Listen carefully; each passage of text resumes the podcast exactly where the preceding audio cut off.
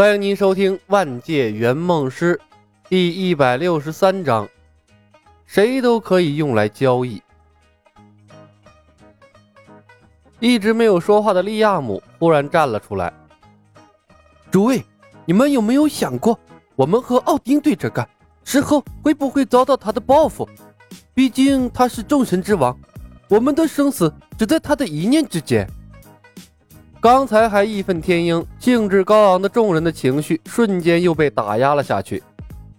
不得不说，众神之王的名头太大了，大到他们根本就无力承受。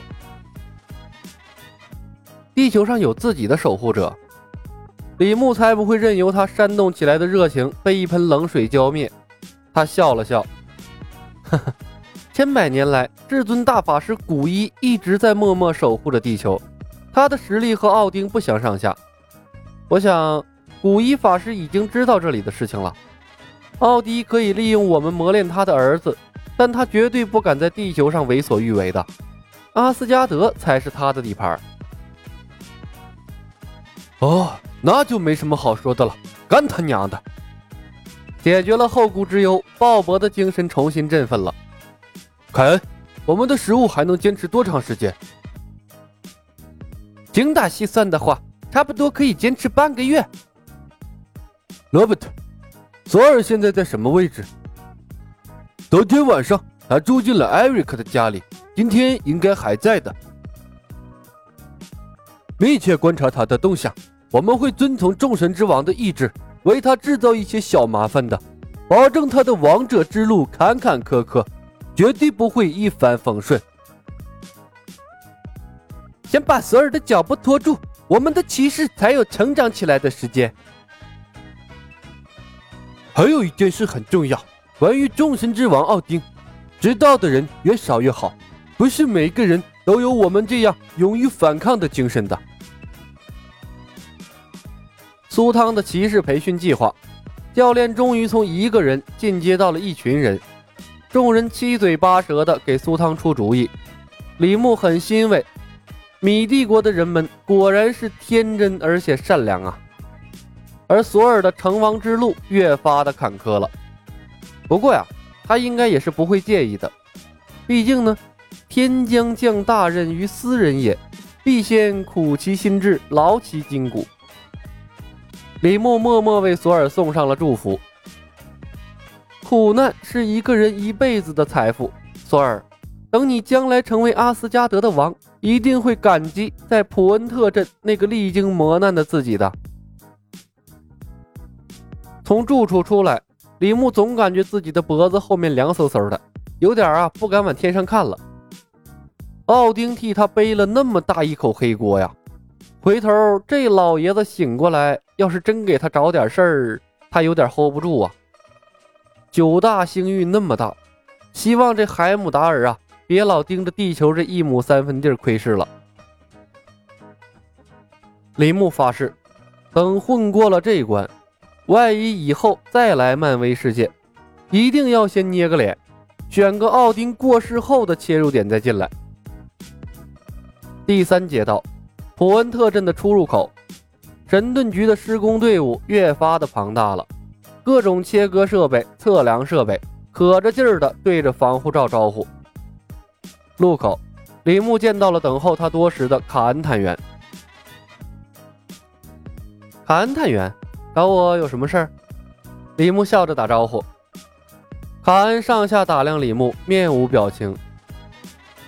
三天前出现在，三天前出现在安迪卡普恩特镇西方五十英里处，在一柄从天而降的锤子旁画了一个圈儿。并在里面写下了“私人物品，请勿乱动，一旦进圈，后果自负”十六个字，并在当天乘坐戴夫的红色皮卡车来到了镇里，借参观风景的名义绕着普恩特镇转了个圈。当天晚上，普恩特镇就被一个奇怪的罩子封闭了起来。铃木先生，我有理由怀疑，普恩特镇外面的罩子也是你造成的。嗯，很精确的推论。李牧轻轻鼓掌，排除他刻意制造出来的迷雾和干扰条件。推导出他这个幕后凶手并不困难。毕竟，搭载他们来普恩特镇的老头戴夫还活着，而画地为牢呢，并不能隔绝语言。李先生，不可否认，你有强大的能力，但强大的能力并不是你肆意妄为的借口。你的所作所为已经给安迪卡普恩特镇的居民造成了巨大的困扰。卡恩皱着眉头。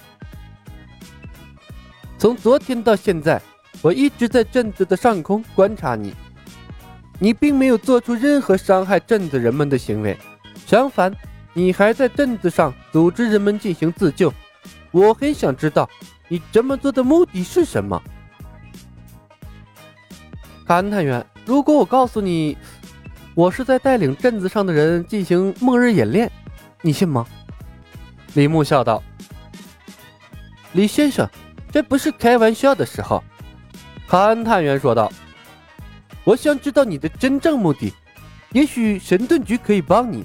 神盾局需要你这样的人才。”说话方便吗？李牧忽然伸手指了指天上。我不明白你的意思，卡恩说道。呵呵，洛基，奥丁睡了吗？李牧笑了笑，问道。卡恩一愣：“你什么时候发现我的身份的？”神盾局的最高指挥是格林，他已经和我达成了秘密协议。在这种情况下，不管他用什么办法，他都不会放任一个级别比他低的特工单独见我的。李牧笑道。哼，所以呢，从一见面我就知道你是假的。呵呵，聪明的人类。洛基笑了笑，英俊的面孔在脸上一划而过，又变成了卡恩的脸。我该用格林的身份来见你的。我和格林见过面，你暴露的可能性更大。李牧摇摇头，笑着说道。你不正是因为有这个顾虑，才用卡恩的身份来见我的吗？你到底是谁？洛基问道。你似乎对我很了解，但我对你一无所知。哼，我是你的朋友。李牧笑道。洛基，我在安迪卡普恩特设立防护罩的根本原因，是为了困住索尔。正如你进不来这个罩子一样。如果没有我的同意，索尔也出不去。困住索尔，洛基愣住了，他直勾勾地看着李牧。你这样做的目的是什么？我们素不相识。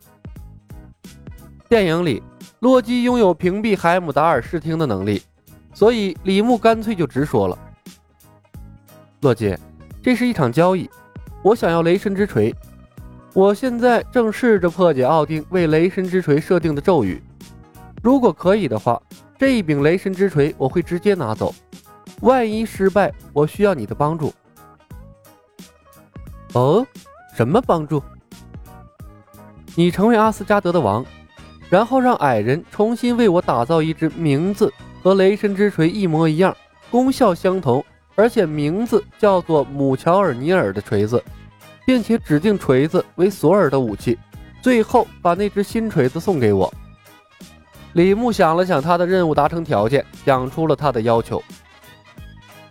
洛基身体一震：“我凭什么相信你？你不用相信我，这只是一场交易。”李牧说道。“索尔被我困在了地球，你是阿斯加德的二王子。当奥丁陷入沉睡。”理论上，没有人可以阻止你成为阿斯加德的新王的。当然，如果下次见面，你可以把锤子直接带过来，并且符合我的要求，我可以直接用索尔换锤子。洛基犹豫了片刻，成交。本集已经播讲完毕，感谢您的收听。喜欢的朋友们，点点关注，点点订阅呗，谢谢了。